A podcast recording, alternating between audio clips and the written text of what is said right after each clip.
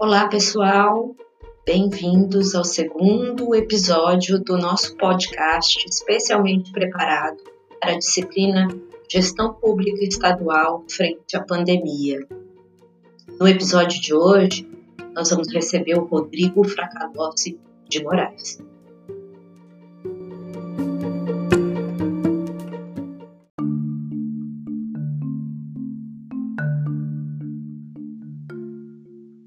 Rodrigo ele é técnico de planejamento e pesquisa do IPEA, Instituto de Pesquisa Econômica Aplicada, que é um órgão do governo federal. E ele escreveu uma nota técnica que eu achei muito interessante. Ele faz uma comparação das medidas de isolamento social adotadas pelos governos estaduais, o distrital e também nas capitais. E ele faz de uma forma interessante porque ele cria um indicador que permite comparar o nível de, dessas medidas, né? Então, é um estudo que me ajudou muito a entender, por exemplo, o caso do Rio Grande do Norte em comparação a outros estados. É, e aí, já agradecendo demais a participação do Rodrigo, é, ele sabendo que vocês estão lendo essa nota técnica que vai ser inclusive uma fonte de informação muito importante para o trabalho final que vocês vão construir, ele aceitou gentilmente fazer essa conversa especial é, para a disciplina. Então, mais uma vez, muito agradecida. Aproveitem a entrevista.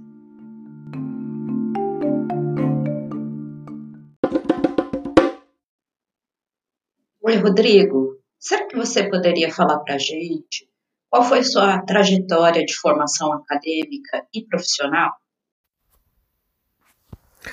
É, eu tive uma trajetória não muito usual né, para um, um acadêmico. A minha graduação foi em economia, e isso eu terminei lá atrás, em 2001, e depois eu fiz um mestrado em relações internacionais. Mas nesse tempo eu era, eu era do Exército, né, eu era oficial de carreira do Exército e até 2009. Eu fiquei um tempo tentando conciliar as duas coisas, essa parte de pesquisa com, com é, o exército, mas chegou um ponto que para mim já não, já não dava mais, né? Eu percebi que a carreira militar não era mais para mim por vários motivos. Né? Então eu fui trabalhar no, no IPEA. É, depois disso eu passei um tempo na Inglaterra, fiz doutorado em relações internacionais. Eu dei aula de de algumas coisas, dei aula de política internacional, dei aula de economia e também dei aula de políticas públicas né, na, na Blavatsky, que é a escola de governo da Universidade de Oxford. E depois eu voltei para o IPEA. Bem, na, na, área internacional, eu trabalho principalmente com políticas sobre políticas de controle de armas convencionais. Hum? É, sobretudo com o papel de redes de advocacy, que são essas redes? Essas redes são, são grupos de pessoas, de, institui de instituições que se unem em torno de alguma causa. Então eles começam a realizar campanhas para mudar alguma coisa, tá? geralmente para mudar alguma política. Então, por exemplo, é, tem diversas instituições trabalhando para que o comércio de, internacional de armas seja melhor controlado, seja mais regulado. E essas instituições frequentemente atuam em conjunto, né? Então você tem grupos como a Anistia Internacional, que trabalha com isso, a Oxfam, a Cruz Vermelha. E aqui no Brasil também tem alguns grupos, né, como por exemplo o Instituto Sou da Paz e, e o Viva Rio. E muitas vezes elas formam rede junto com acadêmicos, com funcionários de governo, até mesmo com policiais militares. Na área de política doméstica, eu trabalho com uma área chamada de política das políticas públicas. Né? Então a ideia disso é entender o que leva certas políticas a serem adotadas e outras não. Então, uma questão central que muitas vezes, muitas vezes as pessoas falam é mais ou menos o seguinte, até dentro do governo, né? Ah, eu tenho uma ideia muito boa, ela é baseada em evidência, vai melhorar a vida das pessoas, mas tem muita gente contrária, então eu não consigo, é muito difícil. Então, o objetivo dessa área de política das políticas públicas é dar um passo além, né? Então, tentar entender como que os vários grupos sociais eles navegam pelo sistema político para transformar uma ideia em uma política pública. E além disso, eu tenho trabalhado na parte de ensino de métodos, métodos de pesquisa, mas para servidores públicos. Tá? Então a ideia é que os servidores eles passem a incorporar é, evidências né, ao, ao, ao, pensar em políticas. Né? Essas evidências vêm, é claro, da, da, da literatura. É, é isso.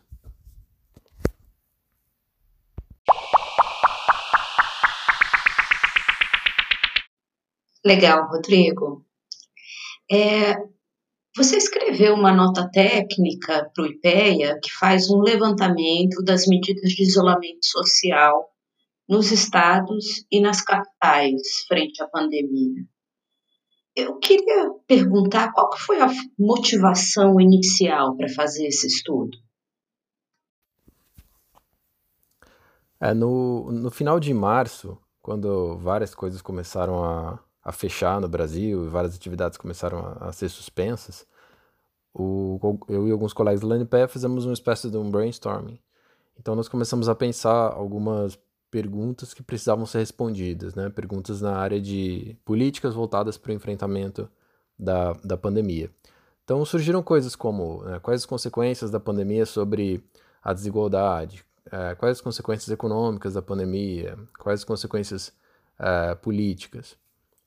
E uma das coisas né, que, eu, que eu pensei, que depois veio se tornar esse projeto, foi que a, as políticas de distanciamento estavam sendo recomendadas pela maior parte da comunidade científica, mas ao mesmo tempo havia muitas, como existe ainda, né, muitas pressões contrárias. Né? Então, pessoas que não querem o, o, que essas políticas sejam adotadas, ou que elas querem, mas que não sejam tão rígidas.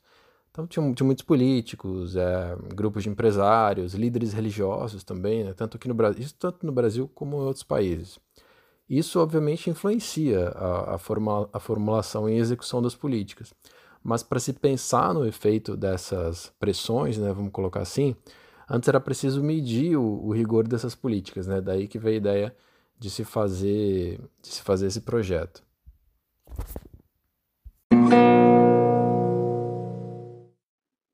Rodrigo, você poderia falar um pouquinho mais sobre a, a metodologia que você adotou? Quais foram os critérios para você poder comparar os governos? Por que, que você usou, por exemplo, esses indicadores? É, eu, eu primeiro observei os setores cujas atividades estavam sendo suspensas. Né? E isso fui no, no, nos documentos de governo, né? principalmente é, diários oficiais. E aí eu dividi eles em grupos. Né? Então, cada um desses grupos representa um tipo de atividade e um tipo de aglomeração de pessoas. De um jeito que, se todos esses, é, tudo isso for suspenso, né, todos esses tipos de, de atividades forem suspensos, haveria uma ampla restrição à formação de aglomerações. Então, eu coloquei seis setores. Né? Então, o primeiro é a parte de realização de eventos e de atividades culturais, esportivas e religiosas, como shows de música, missas, eventos esportivos, é, academias de ginástica, museus. Essa é a primeira categoria. A segunda é de bares é, e restaurantes. Eu coloquei uma categoria separada do comércio eh, e de serviços como um todo, porque bares e restaurantes são ambientes muito propícios né, à contaminação. E depois, claro, fui é, ler em mais detalhes a parte epidemiológica disso. É, então tem gente muito próxima uma da outra, garçons circulando, às vezes buffets de alimentação, então acaba sendo um ambiente muito propício né, à contaminação. É, então esse é o segundo. Então o terceiro tipo de atividade é o comércio não essencial. Né, isso inclui é, lojas de rua, né, lojas de móveis, eletrodomésticos, é, inclui também shopping centers. É, quarto é indústria. Né? A indústria foi algo é, sobre o qual menos restrições foram, foram adotadas no Brasil, mas em alguns casos elas também foram, foram adotadas. É, o quinto, o transporte é, de transporte de passageiros, e se, se houve alguma restrição ou não, então é, a, a maioria dos estados é, adotou, pelo menos por algum tempo, alguma restrição ao transporte é, intermunicipal. Ou simplesmente é, vetou o transporte intermunicipal, como aconteceu em Santa Catarina, por exemplo, ou é, limitou é, a quantidade de pessoas né, dentro, do, dentro dos ônibus. E o sexto é, foi a suspensão de aulas. Né? Essa é a única, aulas é realmente a única coisa, além de grandes eventos, que foi suspenso em, em todo o país. O, uma das coisas que eu pensei é assim, o ideal seria, aí, a partir desses seis indicadores, a soma deles levou, leva ao índice. Né? O ideal seria, claro, uma média ponderada, né? ou seja, o quanto cada uma dessas atividades implica em termos de aglomeração.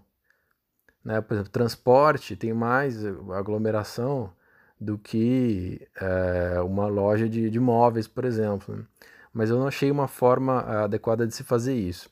Então o que eu fiz foi, é, para minimizar esse problema, né, de que é, cada uma dessas variáveis tinha, na prática, um peso diferente na criação de aglomerações, eu é, chequei a correlação entre os valores do índice, né, que foi o que eu criei, e o nível de isolamento social, ou seja, quanto que as pessoas de fato estavam ficando em casa. Então, se eles fossem correlacionados, isso significava que o índice era, era bom, né? que uma coisa realmente deve estar correlacionada à outra, e foi de fato o que aconteceu na maior parte dos estados.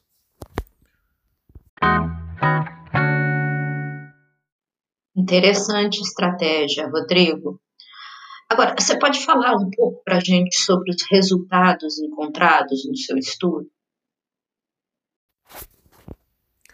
É, o, eu acho que assim, o principal resultado é que a maior parte dos estados adotou políticas de distanciamento rigorosas, né? e que em grande medida o isolamento social aumentou. Né? Então, apesar de não é, ter havido uma política nacional de distanciamento social, ou seja, a política foi feita de maneira descentralizada, né? em grande medida ela funcionou. Um outro aspecto é que é, houve, em alguns casos, e principalmente no caso dos estados da região Nordeste, né, houve uma colaboração interestadual né, por meio do, do, do, Comitê Científico de Combate ao Coronavírus. Né. Então, isso em parte, né, isso em parte é, substituiu um papel que, se nós, for, que se, nós, se nós formos pensar, deveria ser um papel de coordenação do, do governo federal. Né? Então não é verdade né, que o distanciamento social ou a quarentena no Brasil não ocorreu. Né? De alguma forma achou-se um jeito para se lidar com é, para se lidar com o problema. É, agora, é claro, né, como tinha falado, houve ausência de uma política nacional. Então os estados e também alguns municípios adotaram políticas, em alguns casos, sem que houvesse muita referência. Né? Então coisas básicas, por exemplo, a quando fechar, né, ou quando reabrir, o que fechar primeiro, o que abrir, abrir primeiro, assim, quais os setores né, que deveriam ser abertos é, antes, de, antes de outros. Então, na maior parte dos casos, eles é, copiaram o que outros estados ou países estavam fazendo ou simplesmente seguiram diretamente recomendações de, de, de instituições internacionais ou de grupos de cientistas. Então, é, por um lado, não houve coordenação dessas políticas, né? Foi um pouco assim, cada, cada um, cada estado por si, né? Mas por outro, isso não significa que políticas não foram adotadas. Tá? Então, por exemplo, nenhum estado manteve escolas em funcionamento é, ou eventos com um número muito grande de pessoas. Né? Além disso, a maior parte, em algum momento, fechou o comércio não essencial. Tá? E isso não, é uma coisa fácil, né? dada a oposição por parte de grupos influentes. E, e principalmente no nível local, né? Para um prefeito é muito difícil manter o comércio, comércio fechado, sendo que é, representantes de associações comerciais industriais né, estão ali à, à porta dele pressionando para que as atividades sejam retomadas. É, um outro resultado importante que, que eu achei é que a relação entre estados, entre, colocar assim, entre os governadores e os prefeitos, teve formatos variados. Tá? Então ela é, pôde assumir uma de, teoricamente, né, uma de quatro formas. Então, primeiro, alguns governadores foram assertivos, tá? então, ou seja, eles impuseram medidas a todo o Estado. E os prefeitos tiveram simplesmente de seguir atrás. Então, lá no início né, da quarentena, esse foi o caso de Goiás e Santa Catarina, por exemplo. É, esse foi o primeiro tipo, né, esses governadores que eu chamaria assim assertivos. Segundo, são aqueles que articularam, né? Então, esses governadores eles buscaram formar posições conjuntas com prefeitos. Esse foi o caso de São Paulo, de Rio Grande do Sul também. Isso é algo que requer muita habilidade é, é, política, né? não é, é para um político que não, que não tenha muita habilidade de articulação. É, o ter, um terceiro tipo de relação entre estados e prefeituras foi o da isenção, ou seja, governadores foram isentos, então eles delegaram o poder de decisão às prefeituras. E assim, fazendo, eles se omitiram, né, tanto do, do bônus né, de liderar o enfrentamento da pandemia, mas também do ônus né, de adotar políticas de distanciamento, né, porque isso tem um custo. Isso aconteceu na Bahia, é, aconteceu, aconteceu no Rio de Janeiro também, em grande medida aconteceu em Minas. É, uma outra política possível, mas que eu não achei em nenhum dos estados, é uma política impeditiva. Então, nesse caso, o governo estadual tentaria impedir prefeituras de adotarem medidas rígidas. Hum? Eu não achei nenhum caso deste nos estados, mas este, é, essa, obviamente, foi a, foi a posição do governo federal, hum? de tentar limitar o que é, governos estaduais e prefeituras é, poderiam fazer. Rodrigo, você enxerga uma relação entre o nível de medida de isolamento social que um governo adota e o nível de contaminação e de óbitos é, de cada um desses casos? Ah, essa é uma grande questão, né? No fundo, é a questão mais importante que, que, que há né? nessa, nessa área. Eu acho que tem duas formas de se olhar para isso, né? Então, primeiro, do ponto de vista epidemiológico, que foi uma área que eu aprendi muito né, nesses últimos meses, assim como, eh, enfim, todos nós, né, de alguma forma. É, então, desse ponto de vista, seria assim, o quanto essas medidas de distanciamento influenciaram a evolução da epidemia. Eu não sei se algum estudo no Brasil especificamente foi feito, mas pela forma de contágio, com base em estudos feitos em outros lugares, é claro que há uma relação entre essas duas variáveis. Né? Então, quanto maior o, o nível de isolamento, menor é, o volume da transmissão. Agora, um outro, uma outra forma de se olhar para isso, que foi é, o que eu fiz, é olhar do ponto de vista de como governos reagiram à epidemia. Ou seja, ao invés de se olhar para a influência das medidas sobre a doença, eu olhei essa influência da doença sobre as medidas. Né? Então havia um, um, cenário, um determinado cenário de uma doença, da, da, doença em um determinado lugar, alguns estavam mais grave, outros menos grave. Então como que governadores e prefeitos reagiram a, a isso? Né? E o que eu achei foi que em um estágio inicial, tá? ou seja, lá no né, meados de março, final de março, início de abril, as medidas de distanciamento foram, sobretudo, preventivas. Tá? Então, todos os estados adotaram essas medidas, independentemente da gravidade da epidemia dentro da sua área geográfica. Hum? Eles simplesmente é, adotaram, né? em grande medida copiando o que outros estados, o que outros países estavam fazendo. Mas posteriormente essa relação se alterou. Então, os locais onde a epidemia estava mais grave mantiveram as medidas, ou ampliaram o rigor das medidas, como Ceará, Pernambuco, por exemplo. Mas nos locais onde ela não estava tão grave, os, os governos estaduais optaram por relaxar essas medidas, como o Rio Grande do Sul e Santa Catarina. Então, as medidas de distanciamento passaram a ser cada vez mais uma resposta à gravidade da epidemia. Então, isso indica duas coisas. Né? Então, primeiro que a realidade dos fatos acaba se impondo. Né? Então, uma situação muito grave da epidemia os gestores não tinham muito o que fazer, né? não tinham muita alternativa e acabaram adotando medidas de, medidas de distanciamento é, bem rigorosas. Segundo que isso indica que é difícil sustentar medidas rigorosas sem que haja uma situação muito grave de epidemia naquele momento.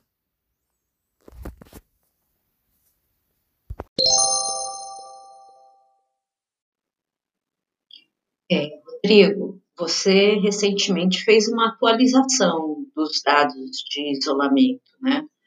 Inclusive mapeando agora ao longo do tempo até os dias atuais. É, queria te perguntar o seguinte: quais aspectos que chamaram mais atenção é, nessa nova atualização que você fez?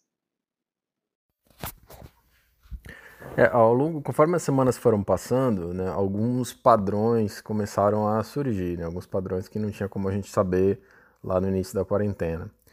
É, um, um deles é que parece haver uma espécie de um prazo de validade para as medidas de distanciamento. Parece ser muito difícil sustentar uma política de isolamento por um tempo longo, tá? porque as pessoas em algum momento vão cansar é, ou também porque elas simplesmente precisam de alguma alternativa de renda. Um, um, um outro ponto é que vários estados têm adotado estratégias de saída.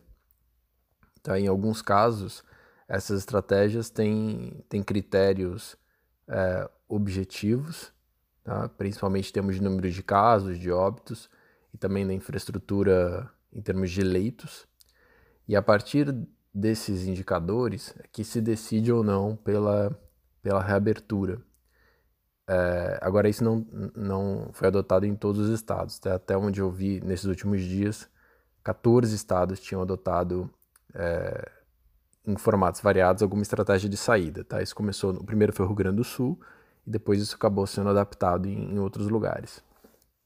Um, um outro ponto é que nós tivemos dois movimentos nesse processo no Brasil, movimentos assim, em termos de quase que movimentos sociais. Né? Então, teve um movimento pró-distanciamento, né? pessoas que queriam, eram favoráveis, achavam que isso era importante, né? ter um distanciamento social no Brasil. E, mas teve o outro lado, né? que é espécie de um movimento anti-distanciamento. É, assim, em grande medida, os dois tiveram algum, esses dois movimentos tiveram algum sucesso. Então, de um lado, né, se nós formos observar, governos estaduais e prefeituras de fato adotaram políticas de distanciamento, em muitos casos elas foram bastante rígidas, e grande parte da população aderiu. Agora, por outro lado, esse movimento anti-distanciamento criou uma, uma pressão enorme sobre é, governadores e prefeitos é, para que eles relaxassem essas medidas. Né? Isso veio de políticos, de empresários, é, entre outros grupos. Isso também, em grande medida, funcionou.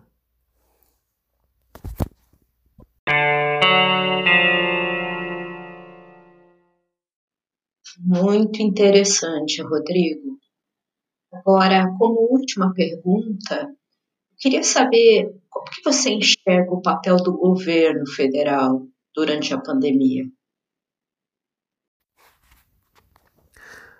Por fim, assim, eu diria que um, dos resultados desse processo todo, né, que foi um processo extremamente descentralizado de adoção de medidas de distanciamento e de enfrentamento à pandemia como um todo, é que essa ausência de coordenação do governo federal e também é, uma política de negação né, da gravidade da epidemia tiveram uma consequência política. Elas criaram um espaço enorme para o protagonismo de governadores e, em menor medida, de prefeitos.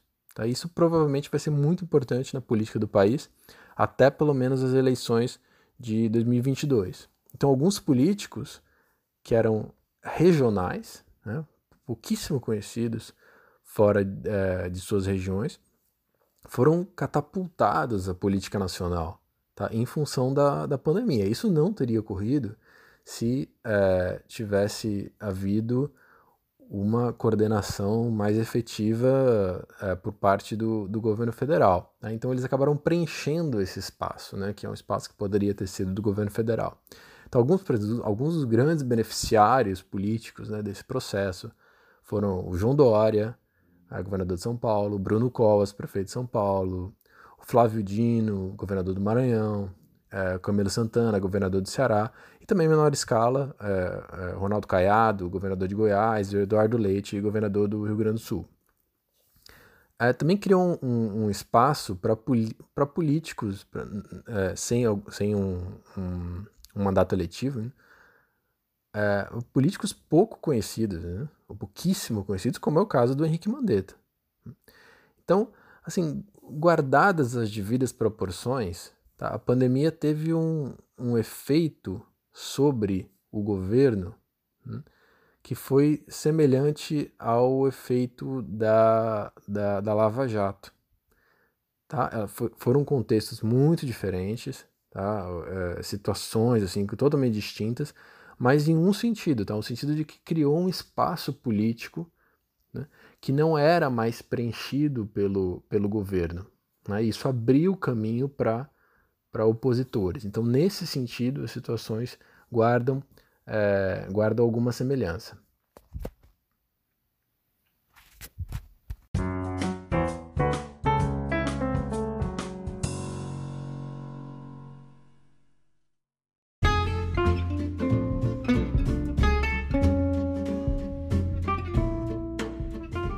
É isso aí, pessoal.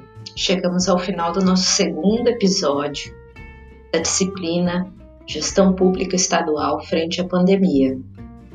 Se prepare para o próximo, que vai ser com André Luiz Nogueira da Silva, ex-aluno GPP, ex-aluno PPUE e hoje doutorando na Fundação Getúlio Vargas em São Paulo. Ele vai falar dos resultados da tese dele. Muito interessante. Inclusive, ele mede como o Rio Grande do Norte se sai frente a outros estados. Bons estudos!